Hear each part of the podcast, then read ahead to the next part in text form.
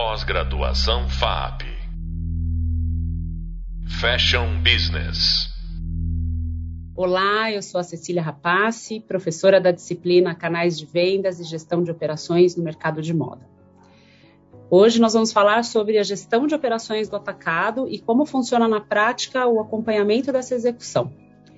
Para isso, recebo nossa convidada especial, que é a Dalila Pimentel, gerente nacional de vendas, que tem uma carreira construída em grandes empresas de moda nacional, como a Dudalina e a Hope Lingerie, atuando diretamente na gestão da área comercial do canal B2B.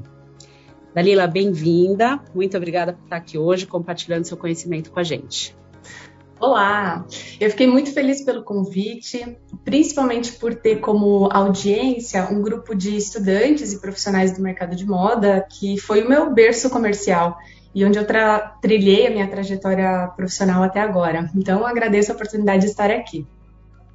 Muito bom, oportunidade para a gente também de ouvir sua experiência. Bom, na sua experiência profissional, então, você conheceu mercados de segmentos diferentes, o que é muito rico, né? Como o vestuário de moda masculina e, mais recentemente, o, o mercado de lingerie. Conta pra gente, os desafios também são diferentes? Tem muitas similaridades e tem algumas particularidades também.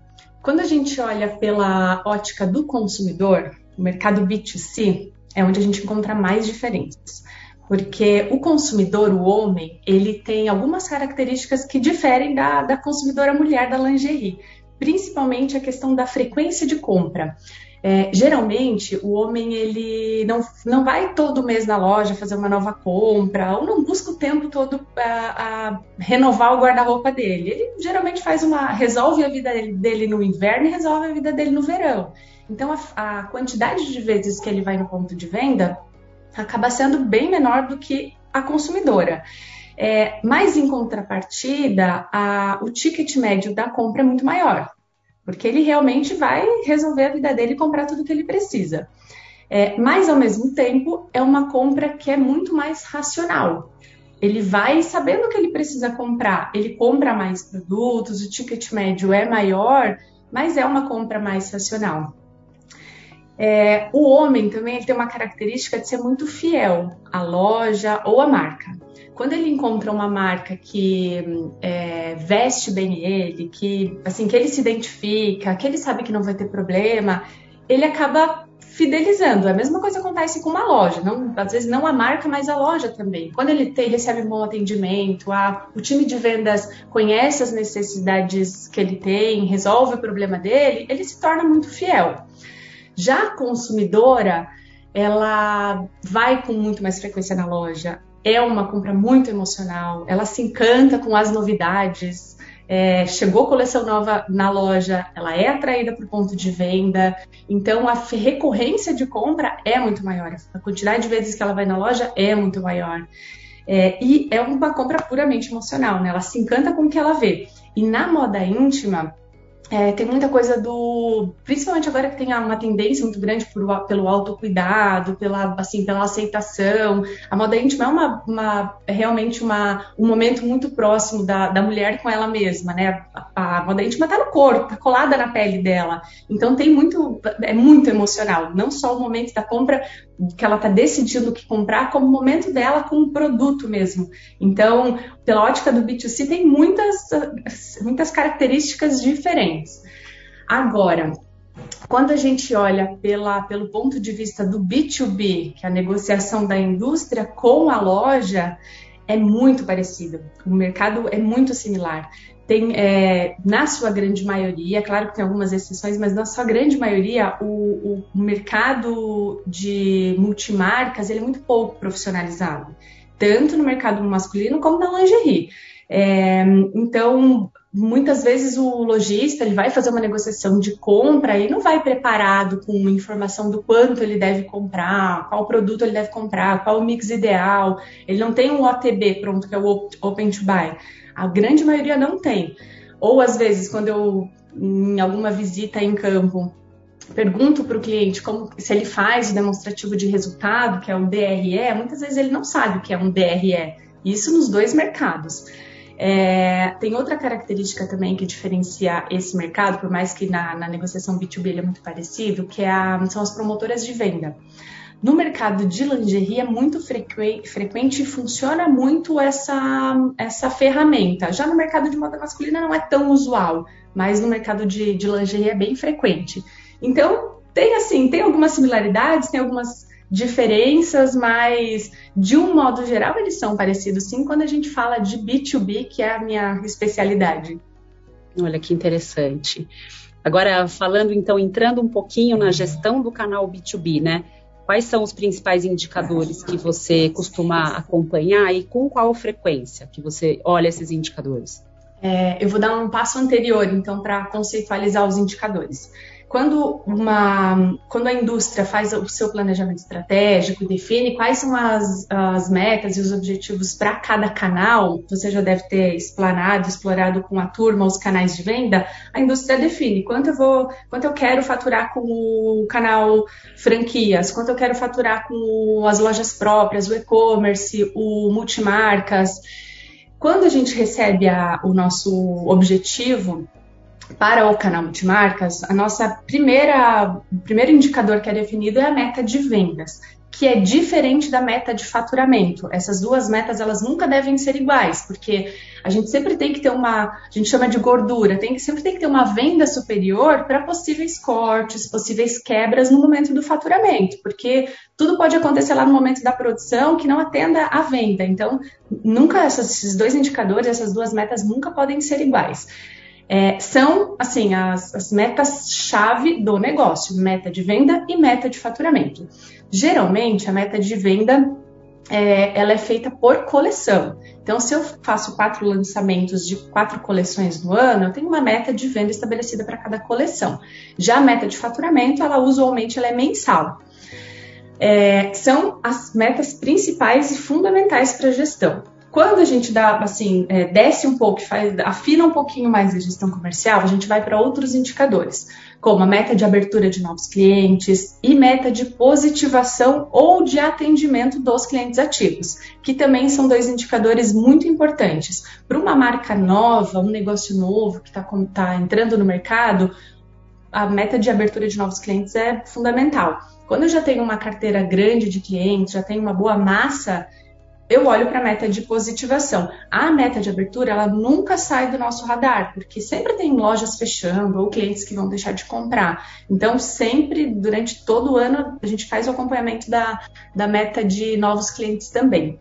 Mas para fazer uma gestão é, boa da carteira, entender é, como que estão os atendimentos, qual é a frequência de compra dos clientes, porque os clientes ativos na, no mercado de moda, uma pequena parte compra, to, depende do segmento, claro, mas assim, nem sempre 100% dos clientes ativos compram 100% das coleções que eu lanço. Então, tem coleções que eu vou atender 80% dos clientes, na outra eu vou atender talvez 60%, na outra 90%. Então, é importante esse indicador de positivação também para eu conseguir ir mensurando é, a minha estratégia, definindo a minha estratégia para atingir as metas de venda e de faturamento. Você está falando aí da gestão da carteira de clientes, né? Então, aproveitando esse gancho, é, você falou de, dos clientes ativos, né? Que é positivar a carteira, falou de clientes novos. É, existe alguma segmentação que você faz geralmente com a sua carteira de clientes? Como é que funciona isso? Sim. É, quando a gente fala de carteira de clientes ativos, a gente tem um universo de assim infinitas oportunidades. É importante fazer uma boa segmentação da carteira justamente para separar e para agrupar clientes que têm características em comum. É, para que eu possa tanto pensar em estratégia comercial, em campanhas, em ações de marketing, ação de trade, como também para que eu possa me comunicar com esses clientes da maneira correta. É, então, a segmentação é importante para essas duas frentes, tanto comunicação como realmente oportunidade, fazer virar negócio, fazer assim, trazer mais resultado para a empresa. Então, é, eu sempre segmento a carteira, depende assim do, do momento e do negócio para a gente entender o, uh, como, a, como vai ser feita essa segmentação. Mas fundamentalmente ela é feita agrupando clientes que têm características em comum. é, sempre uh, utilizando duas frentes de, de, de análise, uma quantitativa, é, classificando por volume, por, por importância do cliente, mas eu não posso ficar só na quantitativa, porque senão eu vou separar só grandes clientes com grandes clientes e pequenos clientes com pequenos clientes. E muitas vezes eu tenho um grande cliente que está tá chegando talvez no seu potencial máximo de compra, e às vezes eu tenho um cliente pequeno, que é pequeno para o meu negócio, mas que é, tem muito potencial. Se eu deixar ele lá na caixinha dos clientes sei lá, vamos chamar de ABC, se eu deixar na caixinha dos clientes C, às vezes eu não vou estar me comunicando da forma correta com ele, nem identificando as oportunidades que ele tem. Então é importante, além da, da, da segmentação quantitativa, também fazer uma segmentação qualitativa. É, quando eu faço uma segmentação quantitativa, além de volume de compra, geralmente olho qual é a frequência de compra do cliente, quantas, às vezes quantas lojas ele tem, quando eu vou para uma segmentação qualitativa, eu gosto de analisar qual que é o perfil dele. É, falando do mercado de moda, por exemplo, é uma boutique, é um magazine, é uma loja jeanswear, para conseguir entender quem que é, porque assim, como que eu vou me comunicar, pensando na estratégia de comunicação, como que eu vou me comunicar com uma, um lojista boutique da mesma forma que eu me comunico com um magazine? Tá errado, eu vou errar, a única certeza que eu tenho é que eu vou errar. Então, é uma das características da qualificação, da segmentação é, qualitativa é identificar qual que é o perfil dele. A segmentação, outra verdade absoluta da segmentação é que ela nunca tem fim. É um trabalho que não acaba nunca. Então, assim, ah, e dá um trabalhão enorme também para se fazer. Fiz a minha segmentação, vamos entender que tem um negócio, assim, já tem uma grande carteira de cliente, nunca segmentei vou segmentar hoje.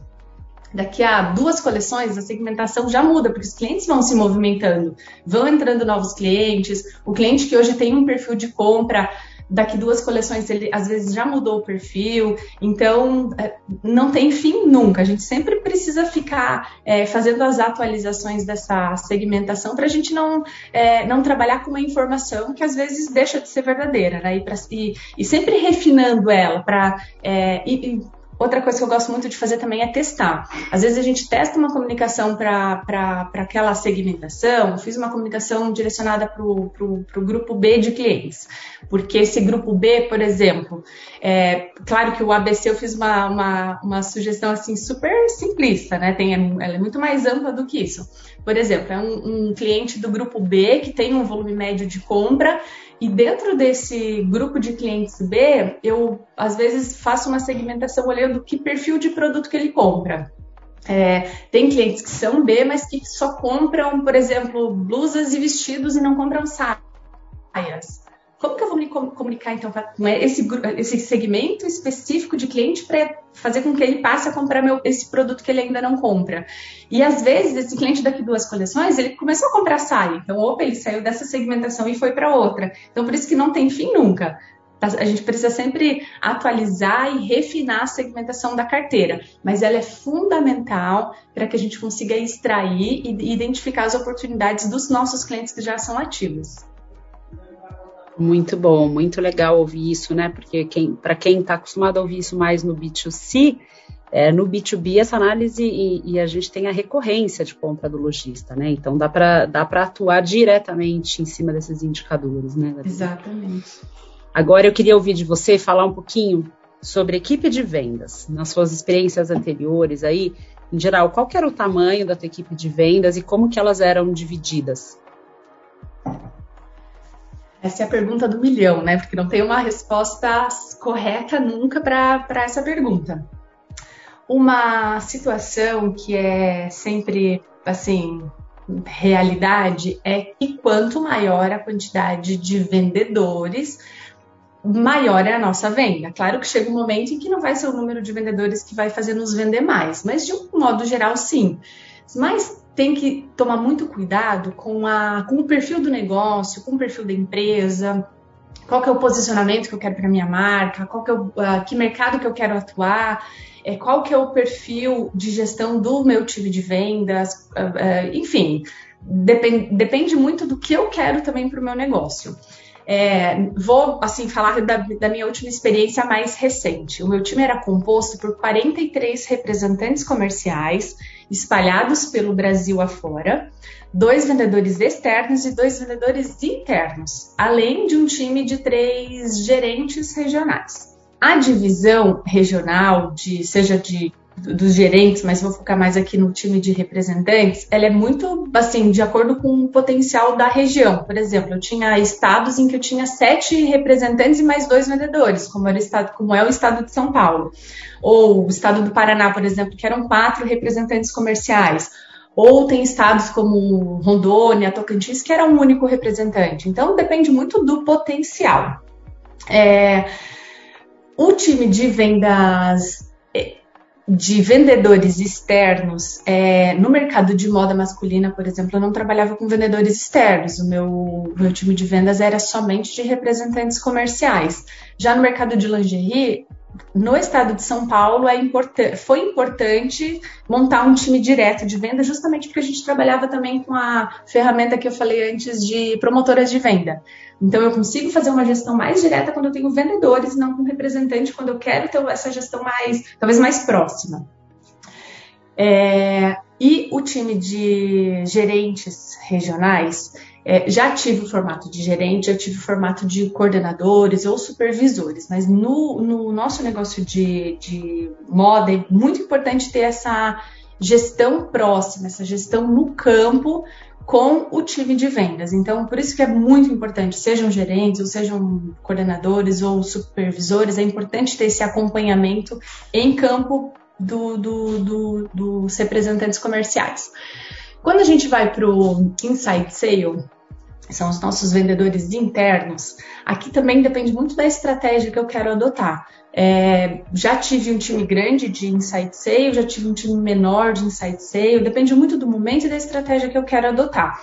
O que é importantíssimo é que o, a, a, estratégia seja bem alinhada, tanto do, do, time de inside sale como do time de representante comercial que está lá em campo, porque o lojista ele enxerga a empresa como uma unidade, uma coisa só. Então eu não posso ter dois times diferentes com abordagens diferentes, o representante com é, uma abordagem e o vendedor interno com outra abordagem ou com abordagem no momento da comunicação, ou com estratégia comercial, eu não posso é, permitir que eles trabalhem de forma, formas diferentes, que eles abordem de formas diferentes, senão vou acabar gerando uma competição e um conflito.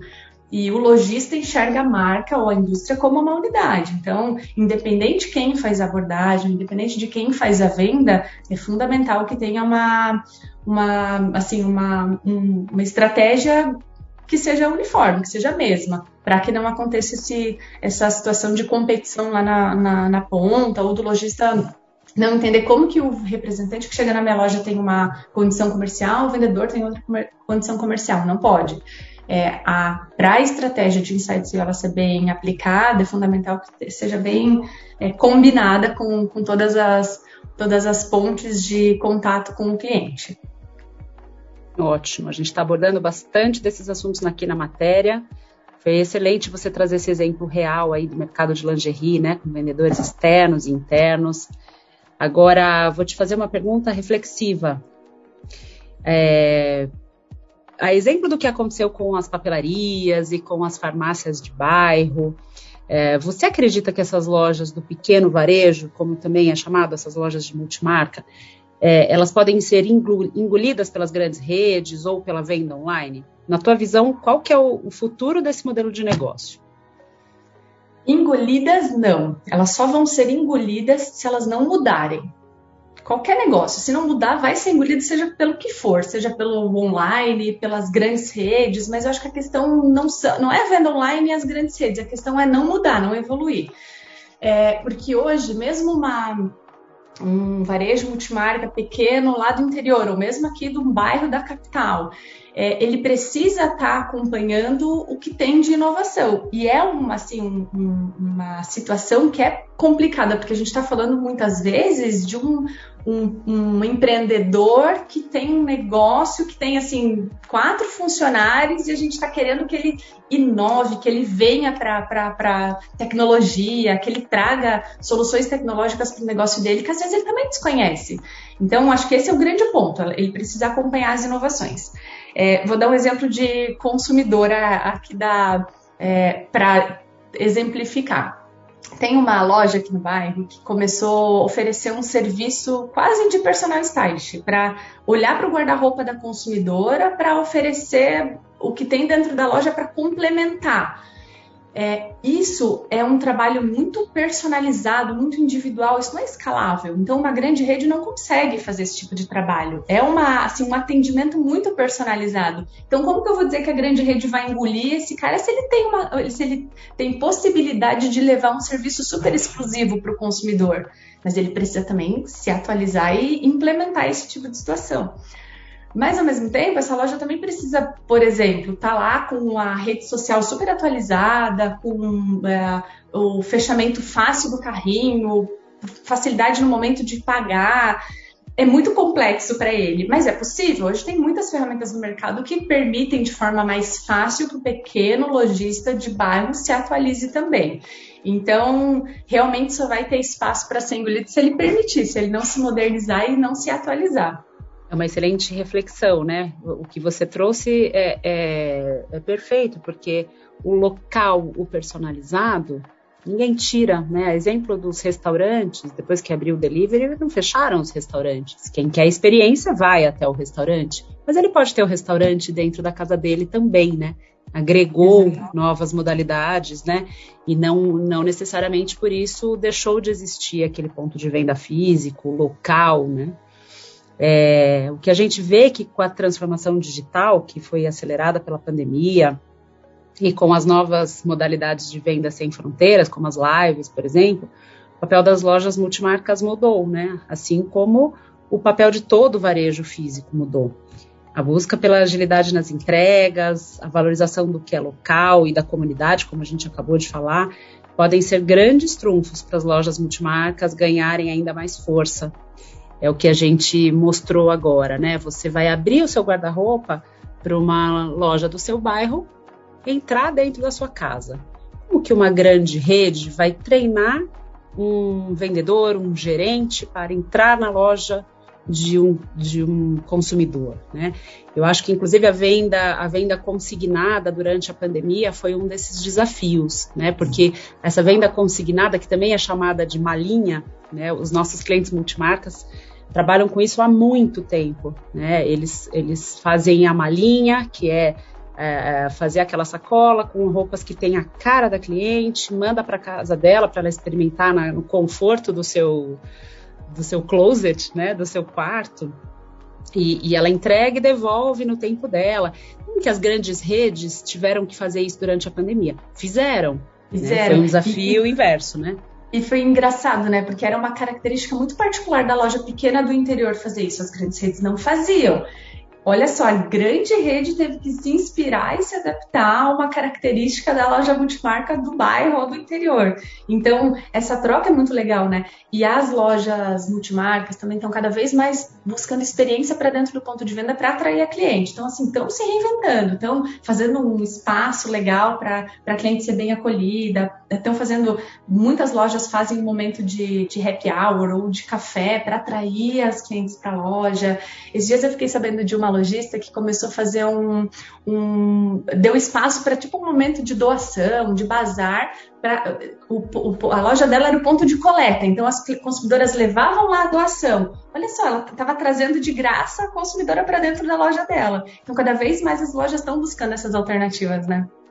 elas têm que trazer experiência, né? O ponto de venda físico, como eu acabei de dizer, seja de uma grande rede, numa capital, num shopping, ou seja na loja de bairro, é, a experiência que vai trazer o consumidor para lá e ele vai preferir. Hoje o consumidor cada vez mais ele tem realmente o poder, não é só um clichê dizer que o consumidor tem o poder na mão dele, porque ele pode comprar no sábado à noite na casa dele e ele pode escolher ir até a loja que fica na calçada do lado, né? Dalila, muito obrigada pela sua presença e pela troca de reflexões por aqui. Foi muito, agregou muito para a gente a sua experiência. Muito obrigada. Legal, muito obrigada pela oportunidade, Cecília. Nos dois próximos episódios, a gente vai explorar um pouquinho mais o tema da força de vendas do canal B2B, falando especificamente sobre representantes comerciais e também das equipes de vendas internas. Não perca! Pós-graduação FAP Fashion Business